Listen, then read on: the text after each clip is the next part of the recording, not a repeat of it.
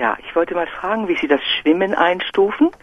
Herr Frohböse, man hört übrigens immer wieder, Schwimmen ist der gesündeste Sport überhaupt. Ja, das wird natürlich oft gesagt. Es ist ein Sport, den man natürlich bis ins hohe Alter ausüben kann. Das ist ja. das Schöne an dem Sport. Ähm, das Wichtige ist nur, man muss schwimmen können. Und das können ja die meisten nicht. Viele machen ja so eine Dauerwellschontechnik so ein bisschen, so in der Form, dass sie nicht richtig dynamisch schwimmen und vor allem 30 bis 40 Minuten am Stück. Denn das Wasser hat ja einen 14-fach höheren Widerstand als die Luft, wenn man dagegen schwimmt. Von daher gesehen ist das ja auch eine kraftraubende Ausdaueraktivität. Die gar nicht so einfach. Aber vom Grundsatz her zu Ihrer Frage, ist es wirklich die gesündeste Sportart, da würde ich sagen, nein.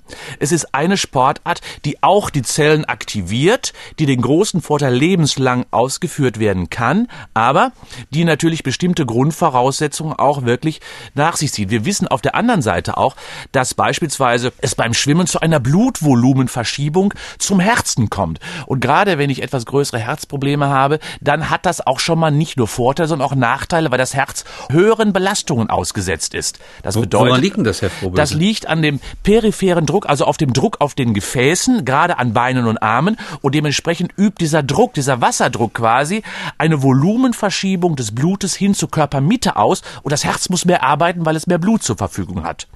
Heißt also, dass wir hier auch eine höhere Belastung haben. Auch durch die Veränderung der Körperlage kommt es auch zu einer Blutvolumenverschiebung. Dies alles macht die Sportart natürlich gerade auch für etwas Herz-Kreislauf nicht so leistungsfähige Menschen schon nicht so ganz unproblematisch. Wer es aber kann, für den ist eine ideale sportliche Aktivität lebenslang wirklich ganz toll weil sie eben auch durch das Medium Wasser so Bewegungen ermöglicht, die man sonst an Land gar nicht machen kann. Man kann kugeln, man kann sich drehen, man kann also quasi tauchen. Das ist doch ganz toll. Schwerelos ist man und das macht Spaß.